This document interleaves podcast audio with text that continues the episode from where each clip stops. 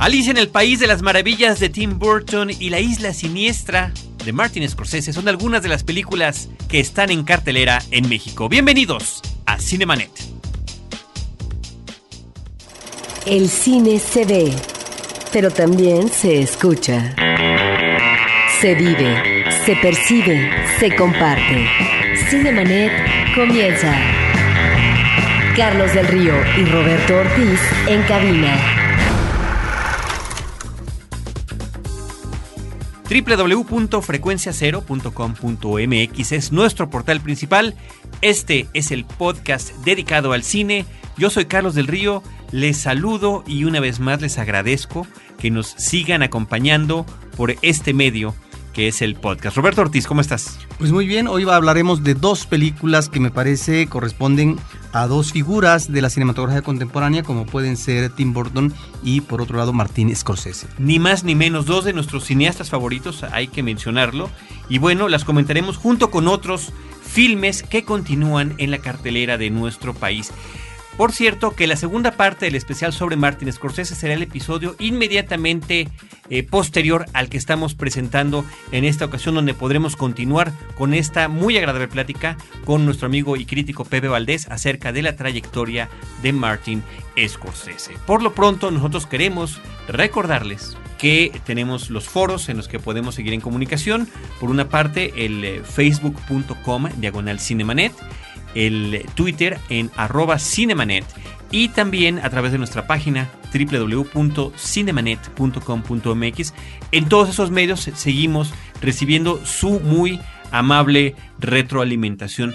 Y antes, estimado Roberto y querido público, de empezar con el asunto de las películas en cartelera, habría que mencionar el eh, fallecimiento de un actor icónico principalmente en la televisión, pero que también participó en el cine de Hollywood y que recientemente falleció. El actor Peter Graves, que fue el protagonista ni más ni menos que de las dos versiones de la serie Misión Imposible, la que empezó en los 60s y continuó en los 70s, y posteriormente la que por dos temporadas eh, se estrenara en 1988, además de que ya en una etapa posterior él eh, tenía un eh, programa en Biography dando eh, pues las introducciones de las grandes biografías en televisión, donde inclusive llegó a ganarse uno de los premios Emmys, pues falleció unos días antes de que cumpliera 84 años de edad. Sí, yo lo recuerdo hace muchos años en la serie televisiva Misión Imposible, donde era el personaje que llevaba el caso que eh, se tenía que manejar relacionado obviamente con eh, espionaje, ¿sí? una serie que manejaba mucho el cambio de rostro en sus personajes. Cambiaban, ¿verdad?, de rostro a través, en este caso, de maquillajes y máscaras. Y siempre me llamó la atención, él ya era entonces un hombre maduro, pero muy atractivo. De esos canos prematuros, de esas personas canos prematuros que finalmente lucen muy bien y le da mucha presencia. Y recuerdo esa serie que la veíamos con la familia, alguien podría decir, pues esto es la prehistoria, sí, también hubo una época en que se veía televisión en blanco y negro y a mí me tocaba ver ese programa en blanco y negro. Después, Misión Imposible pasó al cine con uh, Tom Cruise. Tom Cruise con uh, grandes efectos especiales, superproducciones, se modifica obviamente, si no el concepto, sí el manejo obviamente de la aventura de acción, pero recordamos en términos nostálgicos esta serie y por supuesto su actor central. Definitivamente era el actor central, era además el líder del equipo, su personaje de Jim Phelps es el que coordinaba a todos los demás. Y bueno, este mismo personaje se retomó en la primera película de Misión Imposible con Tom Cruise y fue interpretado por John Boyd. Y ahí dieron un giro que me pareció muy desafortunado porque al final se supone que el personaje de Jim Phelps se vuelve un traidor. Eso fue un poco decepcionante, tanto para el propio Peter Graves como para mucha gente del público. Y en cine, pues él participó en películas como Infierno en la Tierra, Stalag 17, la película de Billy Wilder, o es muy recordado también por su papel del piloto en la, en la cinta y dónde está el piloto, donde de alguna manera se estaba autoparodiando y donde también se autoparodió fue en Hombres de Negro 2, donde hace al estilo televisivo uno de esos falsos documentales para llamar la atención sobre casos de extraterrestres y demás. Así que bueno, extrañaremos a esta presencia importante del cine y de la televisión, el señor Peter Graves.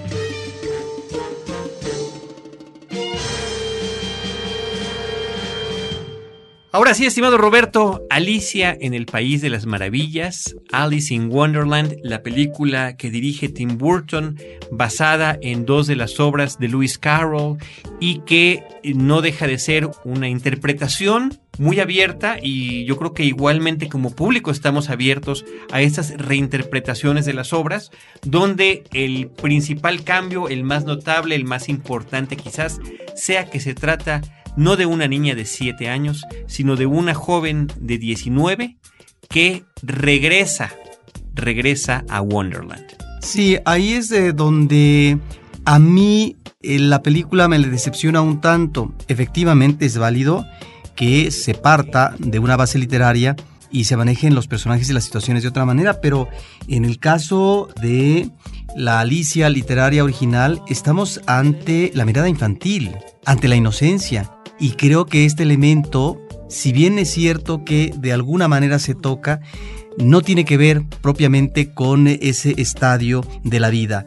Cuando se escoge una edad de 19 años, puede estar justificado, siempre y cuando los móviles eh, que tenga este personaje uno los pueda ubicar y además considerar que realmente tienen consistencia. A mí en ningún momento me convence ni los motivos por los cuales se introduce al mundo de la fantasía este personaje, y menos el cierre, que me parece realmente eh, un cierre muy decepcionante. Esta consideración con la que estás partiendo, Roberto, sería tema inclusive de discusiones habladas, por escrito, intercambiadas y demás, porque hay un, gran asunto sobre, sobre las obras originales de Lewis Carroll, de que sí, efectivamente su personaje eh, central es una niña de 7 años, pero eso no significa necesariamente que la obra estuviera dirigida especialmente al público infantil.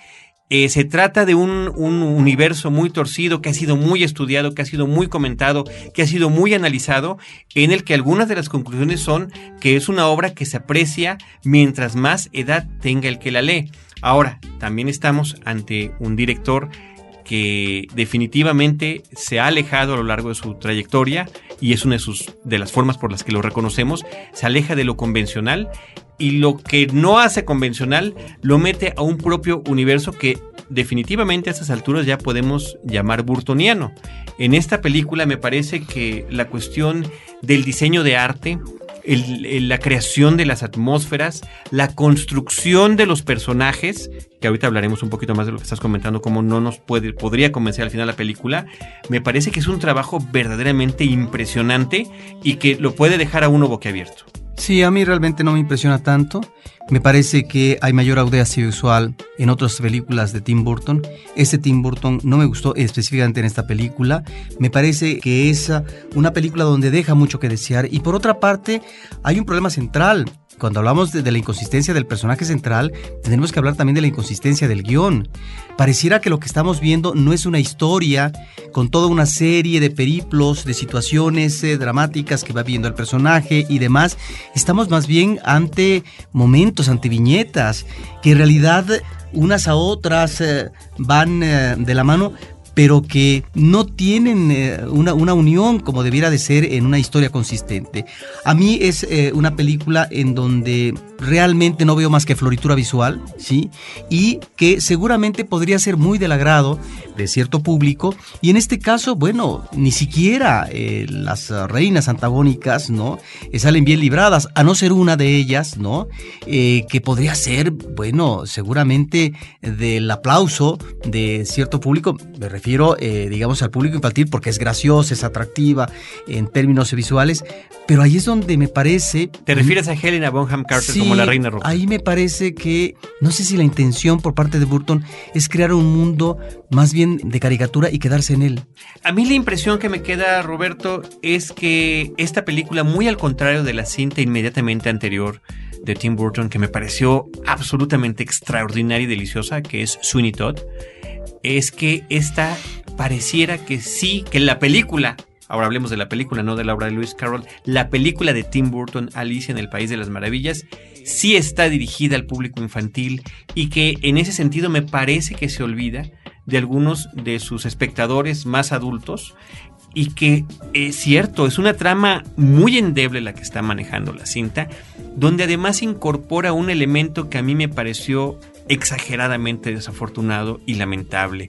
El hecho de que se trate de una Alicia a la que toda la gente de Underworld, no Wonderworld, sino el, el submundo, el inframundo en el que se encuentra, está esperando como una gran salvadora o como la cumplidora de una profecía. En ese sentido, independientemente de cualquier interpretación o analogía religiosa que podamos hacer, si hablamos sencillamente del cine contemporáneo, estamos ahí entre un Neo en Matrix o estamos también ante, peor aún en mi caso, ante un Harry Potter eh, para hablar de la literatura y el cine contemporáneo. Sí, pero inclusive algunas películas de Harry Potter son mejores están eh, mejor elaboradas como historia. Sí, vaya, fue una gran decepción para mí y mira que, que parte de, inclusive de mi hogar podría parecer un altar a Tim Burton con figuras de Jack Skellington y de algunas otras de sus películas. Creo que eh, por esa parte, por esa parte efectivamente la cinta decepciona, pero Roberto, yo sé que no te gustó esta floritura visual, fue como dijiste, que tiene el filme.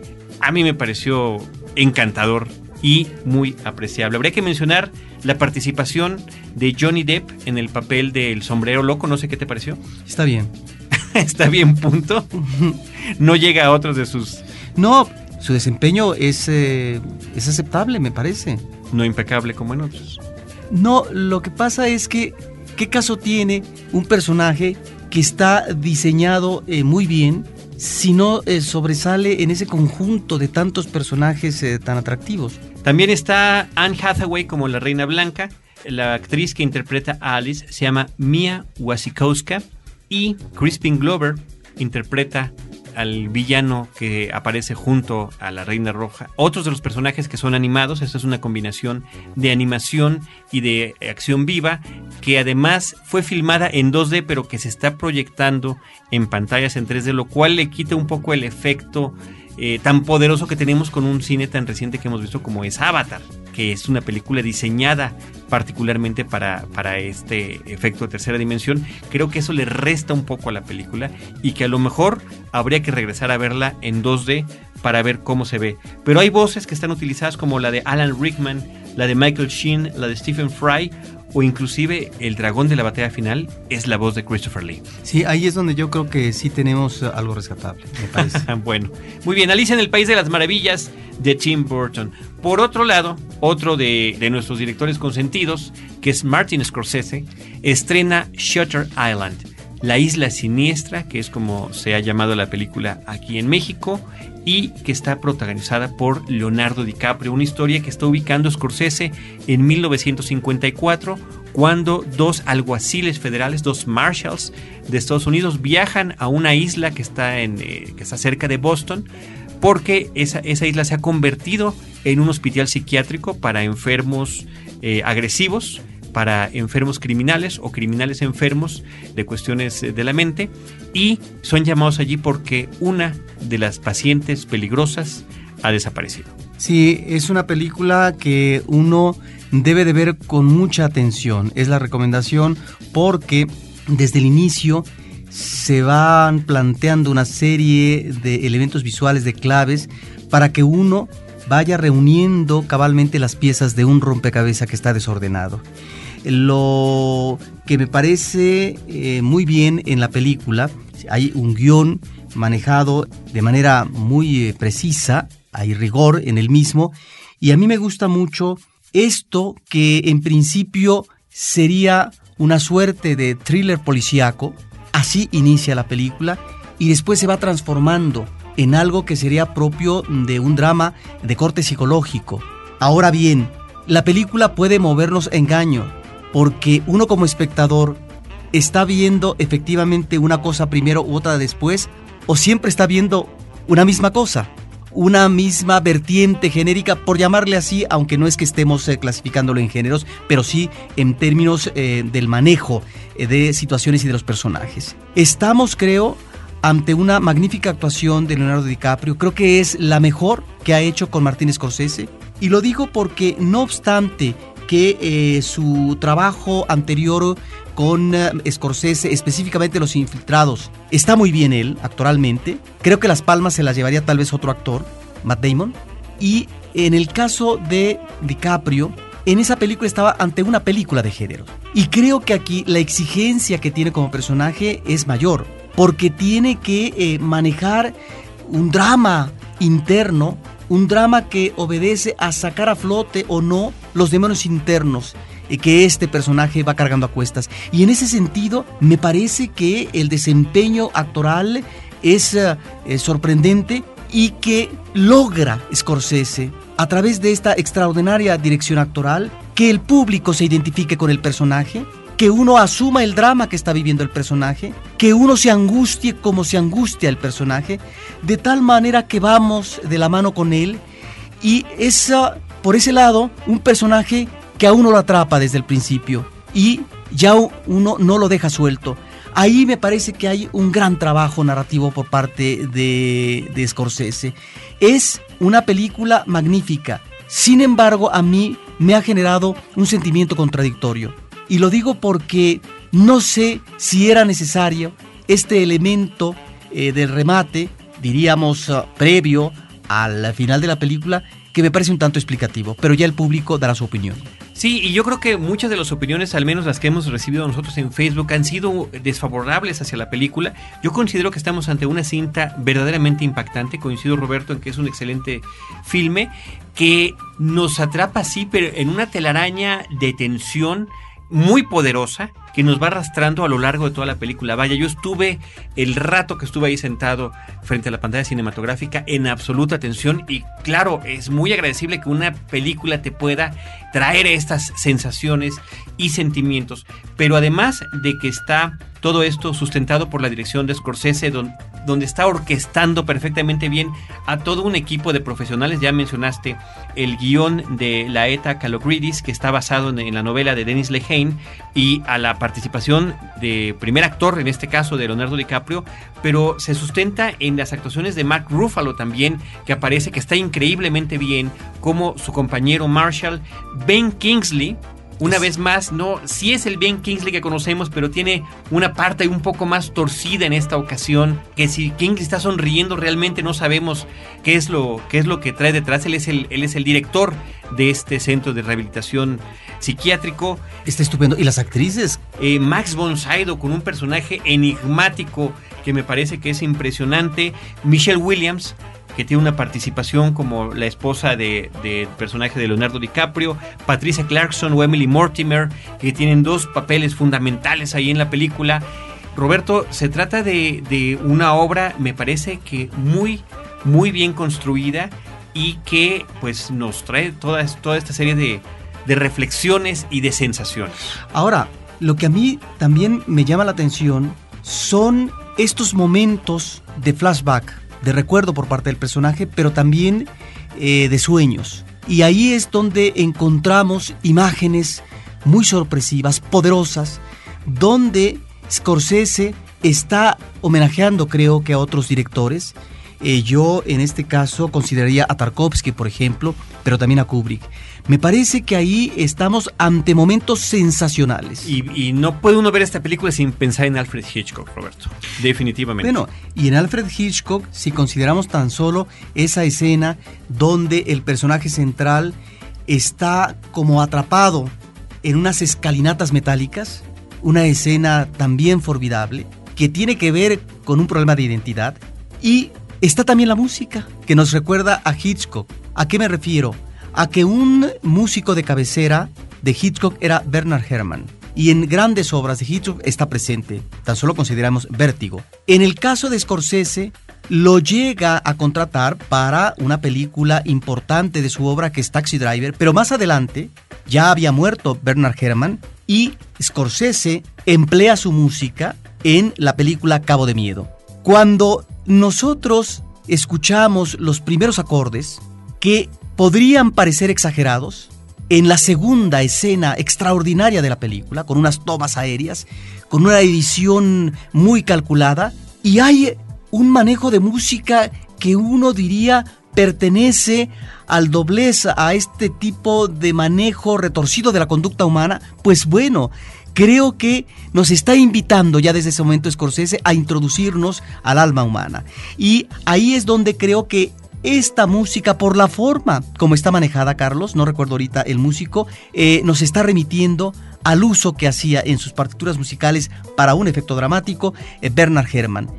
Esas escenas me parece que son extraordinarias. A mí, esa segunda escena donde en un jeep ingresan los dos personajes principales, bueno, en este caso eh, los dos alguaciles, al hospital, Carlos, me recordó una de las escenas iniciales de la película de Kubrick que se llama El Resplandor, ¿sí? Cuando vemos con tomas aéreas un carro compacto que lleva al personaje central de Jack Nicholson y su familia y el carro queda disminuido ante un paisaje imponente que pareciera devorarlo todo y en donde está muy bien planteado visualmente por parte de Kubrick lo que es la anticipación de un personaje que más adelante lo vamos a ver muy exaltados en términos de su conducta mental.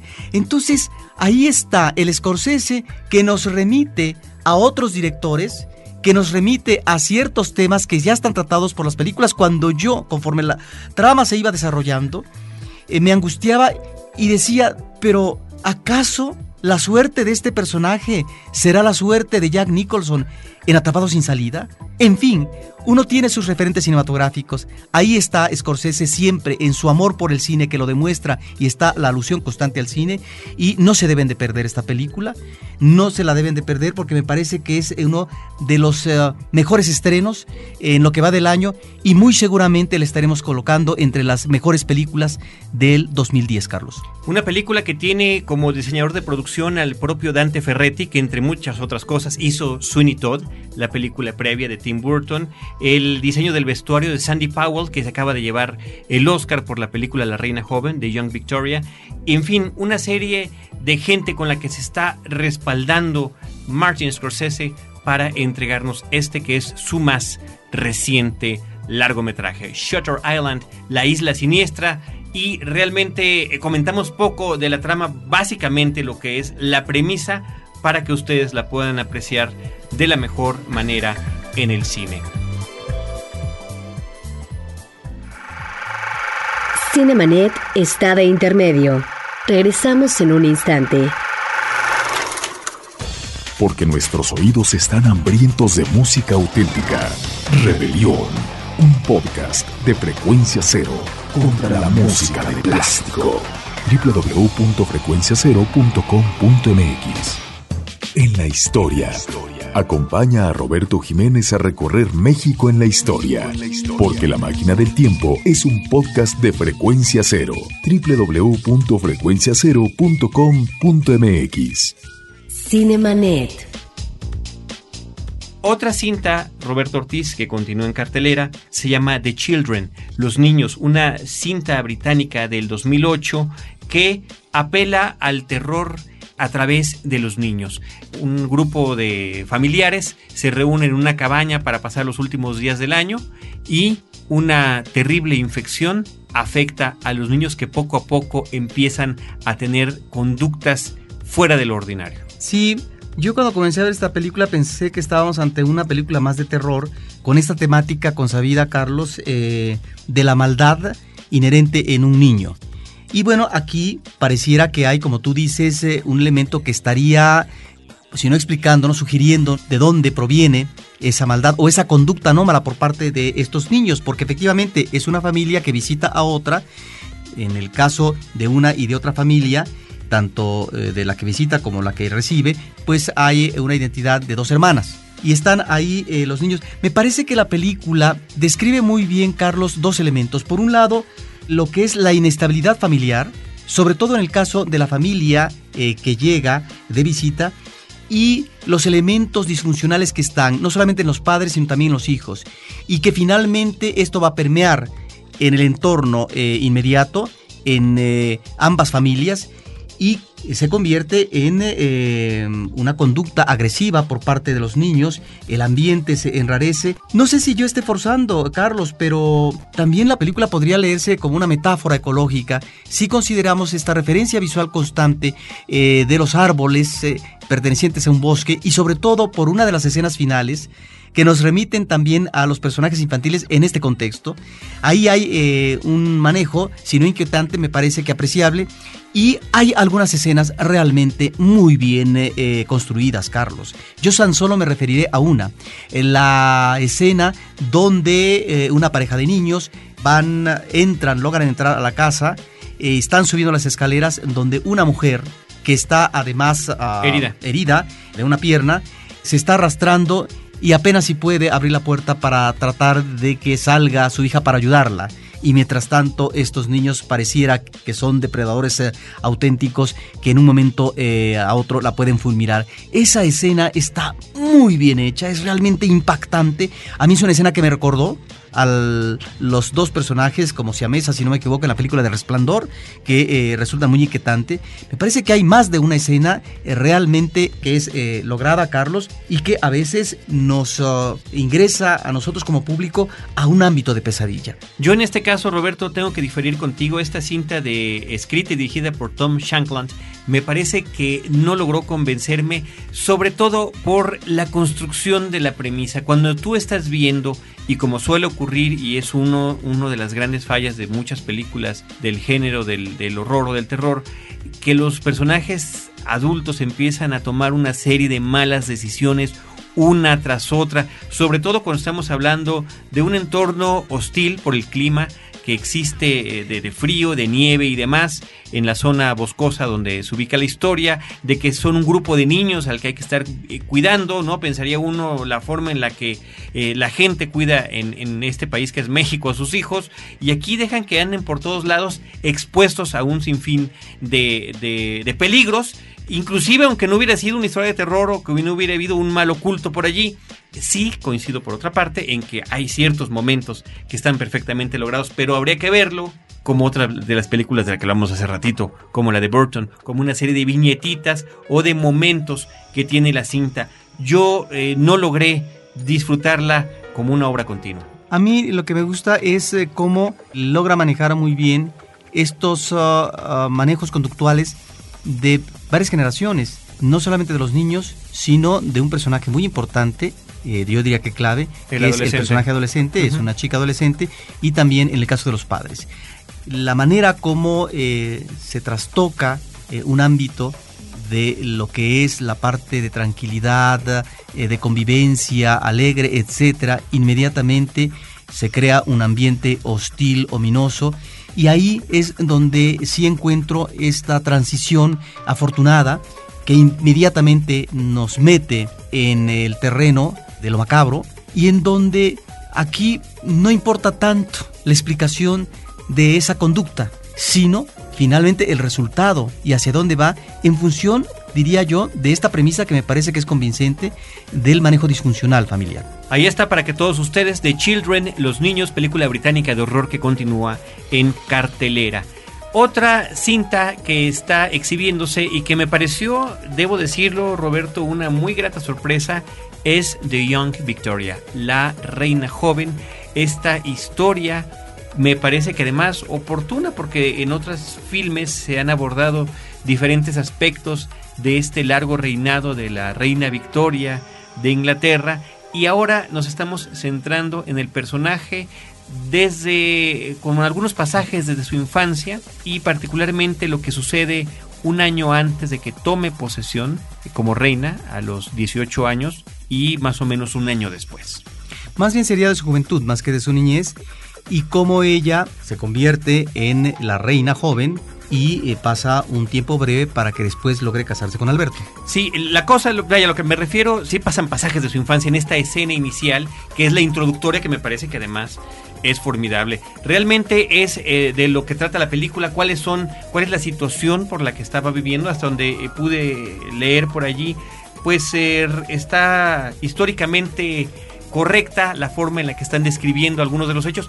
Hay algunos que exageran, hay por ahí un atentado hacia algún personaje donde en la realidad nadie salió herido, pero que finalmente enaltecen un poco en la versión cinematográfica. Estamos ante una película, me parece que lo que tiene que ver con la producción, muy bien lograda. Estuvo nominada al Oscar de Mejor Maquillaje y de Mejor Vestuario, además de haber sido filmada en la mayor parte de los sitios reales donde sucedieron los hechos, ¿no? en varios de los castillos y abadías de Inglaterra, y que eh, resulta verdaderamente vistosa, ¿no? La cinta llevó el, Oscar de Mejor Vestuario por Sandy Powell. Sí, a mí me parece que es una película políticamente correcta, teniendo todo ese préstamo, por decirlo así, de estos espacios de la monarquía eh, de Inglaterra. Bueno, pues obviamente eh, estamos ante una delicia me parece que es eh, una película que apuesta más hacia el cuento de hadas como historia.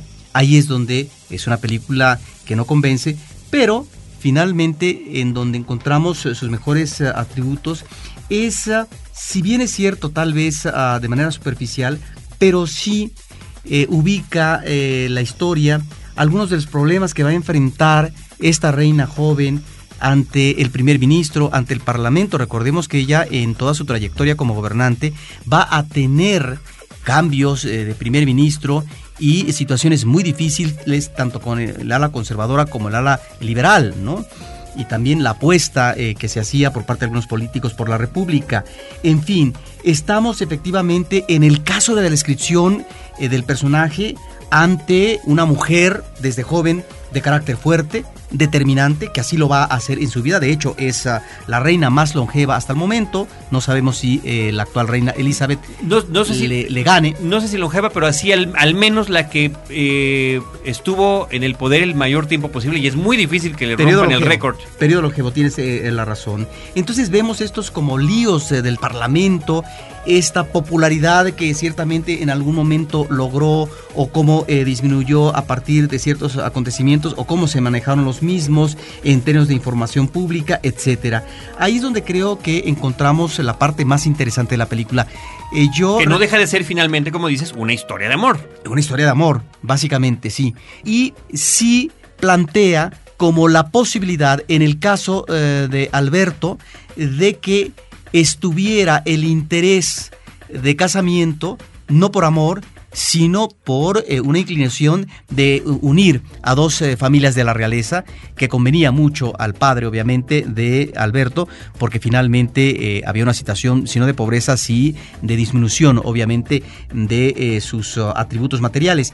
Pero, pero lo que sí es cierto en términos históricos es que fue un matrimonio que finalmente logró eh, mantenerse hasta la muerte de Alberto, creo que a los 42 años, y además logró una, pues una familia muy numerosa de nueve hijos. Y claro, gracias, digamos, a esta prole tan amplia, Carlos, es que se dice que esta reina es como la reina madre Victoria, porque casó muy bien a sus hijos y los actuales monarcas que tenemos en Europa, en buena medida, algunos eh, provienen precisamente de estas uniones eh, de los hijos de la reina Victoria.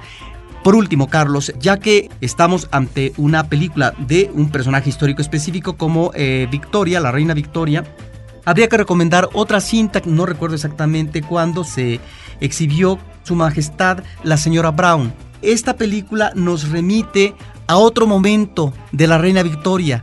Ya ella es eh, una mujer madura, ya ha engordado, está interpretado el papel eh, de manera extraordinaria por Judy Dench, que primero fue una pues estrella en el Teatro de Londres.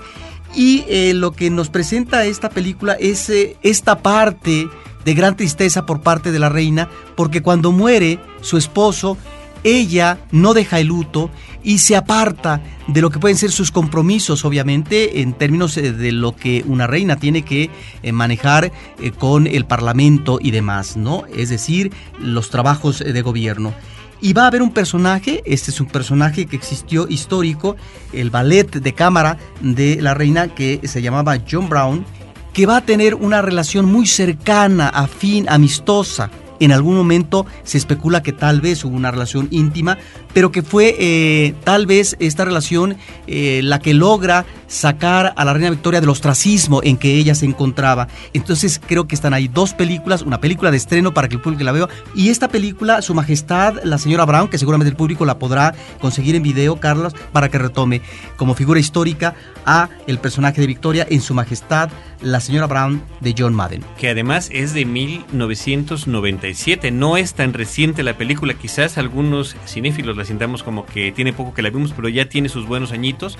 Y yo creo que lo interesante de una película como esta es que eh, puede motivar al público a investigar un poco más sobre los personajes históricos que está viendo en pantalla. Eh, creo que es importante comentar que eh, los actores principales son poco conocidos, Emily Blunt y Rupert Friend, y creo que cargan muy bien con el peso de la película, pero que además están sustentados con el resto del reparto que me parece de primer orden, entre ellos Paul Bettany, Miranda Richardson como la mamá de Victoria, espléndida. Jim Broadbent, que es impecable el señor, aunque sea un papel pequeño en cuanto a tiempo, pero importante, él es el rey Guillermo, el rey William, y también está Mark Strong, este actor que hemos visto una y otra vez de manera recurrente con personajes todos interesantes, siempre muy fuertes, ya lo vimos como el villano en Sherlock Holmes, lo vimos como el segundo al mando del gran mafioso en Rock and Roll, la película de Guy Ritchie, eh, lo vimos en la película de Ridley Scott eh, de mm, Red de Mentiras, eh, me parece que es un, un, actor al que hay que estarle siguiendo la pista. Y así, Roberto, hay varios, varios actores como Thomas Kretschmann, que es el, el rey Leopoldo de Bélgica. Es, él lo pueden haber visto un actor alemán que lo han visto en películas como King Kong, él es el capitán del barco en King Kong, o tiene uno de los personajes de los oficiales importantes nazis en la película de Valkyria. En fin, un muy, muy buen reparto. Ahora, un reparo, Carlos, pero pues... Eh que simple y sencillamente no viene al caso tal vez, porque si no, no habría película. La actriz principal elegida es muy bonita y yo creo que en ningún momento nos acerca a la idea que tenemos de la reina Victoria de acuerdo a los cuadros pictóricos que hemos y observado de ella. Y a las propias fotografías que existen, a las monedas, en fin, a cualquier cantidad de, de, de evidencia, ¿sí? Porque es más creíble, es más creíble eh, el personaje de él que de ella. Sí. En términos eh, del rostro. Sí, sí, sí. Muy, muy interesante. Muy bien. The Young Victoria.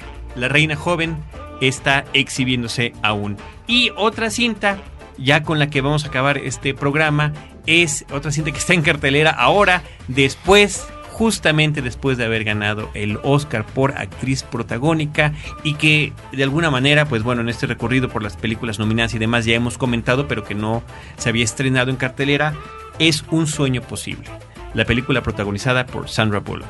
Sí, pues es otra película no muy afortunada, Carlos. Es un Oscar que no merecía Sandra Bullock, aunque por ahí se dice que tal vez es el reconocimiento por parte de la academia porque es de las estrellas de los últimos años parece ser que es eh, la única que en cierto registro eh, temporal lograba a partir de su presencia eh, éxito en taquilla a través de sus películas, cosa que otros actores no lograban, actores estrella que finalmente han tenido salarios un tanto inflados.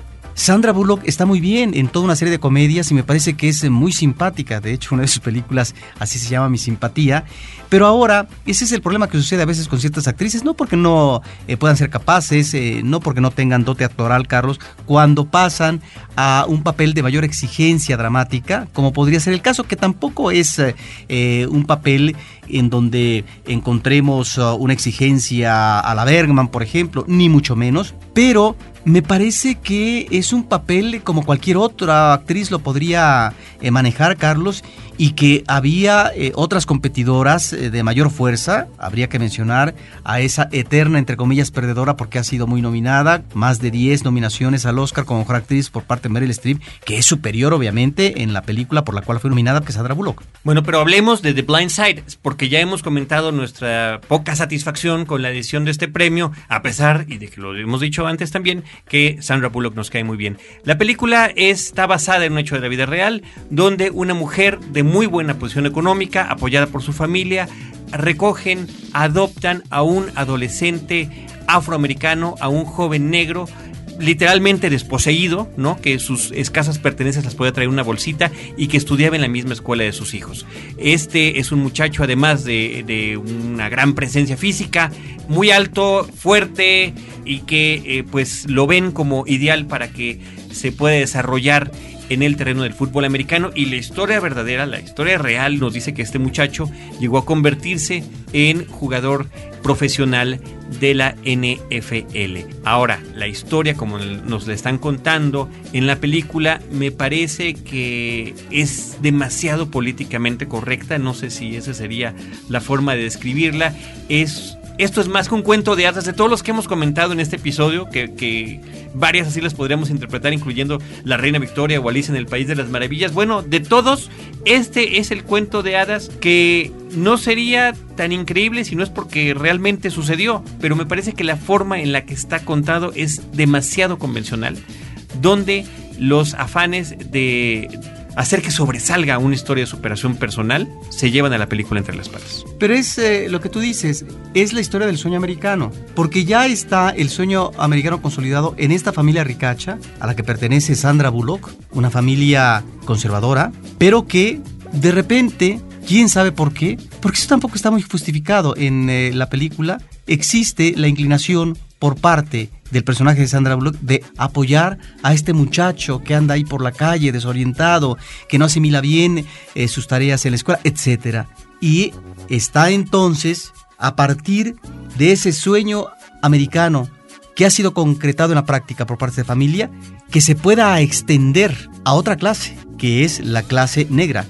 Y en este caso, qué mejor que la posibilidad de poder ser estrella ni más ni menos que del fútbol americano. Los elementos melodramáticos están ahí. Ahora, efectivamente, la historia es eh, real, eh, sucedió.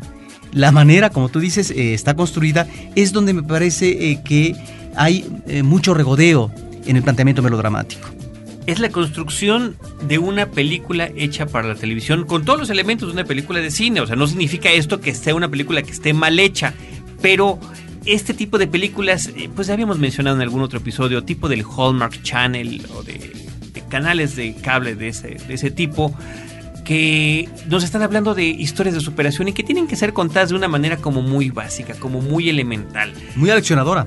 Absolutamente. Entonces me parece que eso es lo que termina de, desencantarnos de la película, por muy encantadora e interesante que sea la historia verdadera en la que está sustentada.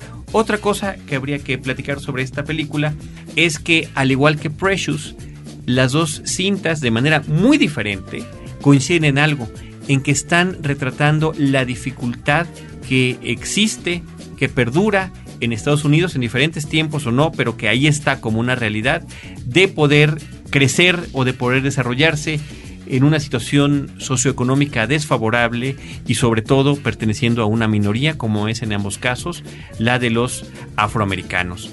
Eh, en ese sentido, muchos activistas sociales se han quejado de, de que las dos películas hayan sido atacadas, porque inclusive dijeron que aunque hayan recibido las nominaciones o los premios al Oscar, esto significó todavía más ataque hacia las realidades que quieren describir. Sí, aunque me parece que Precious, si bien eh, juega con el melodrama, y logra precisar más, más los conflictos. No, son dos películas absolutamente, pero diametralmente opuestas.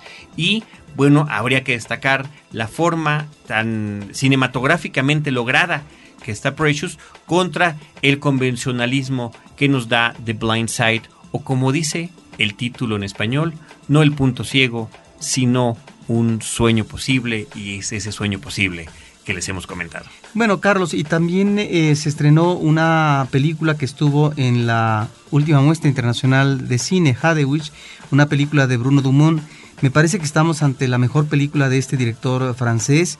Es una película que nos remite a una joven eh, que quiere entregarse a Dios, pero quiere conocerlo, quiere eh, tener comunicación con Dios y ese es su gran conflicto.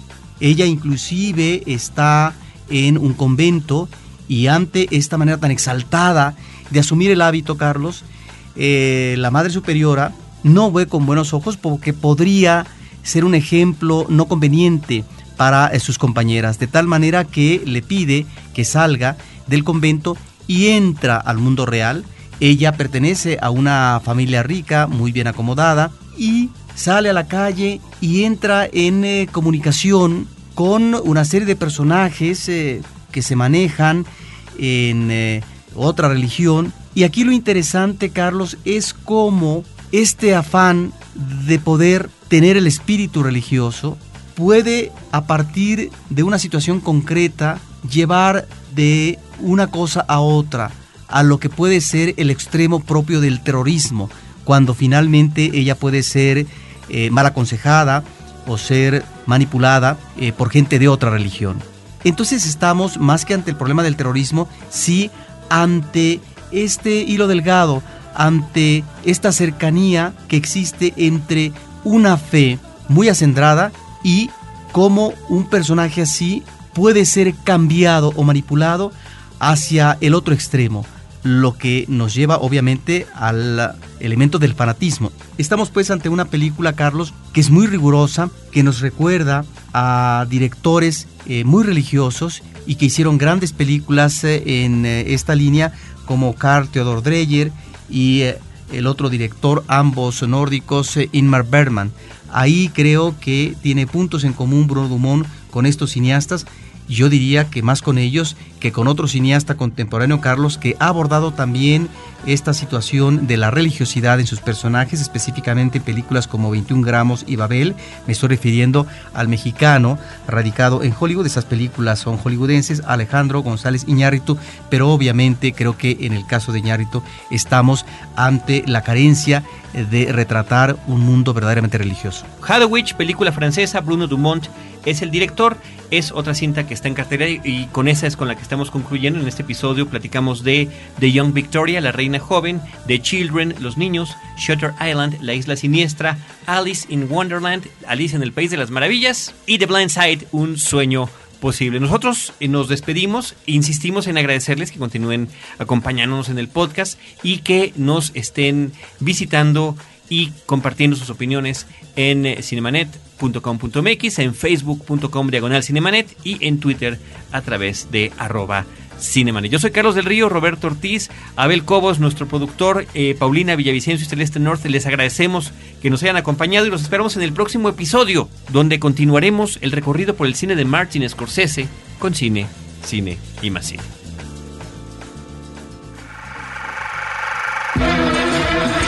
Cinemanet termina por hoy. Más cine en Cinemanet.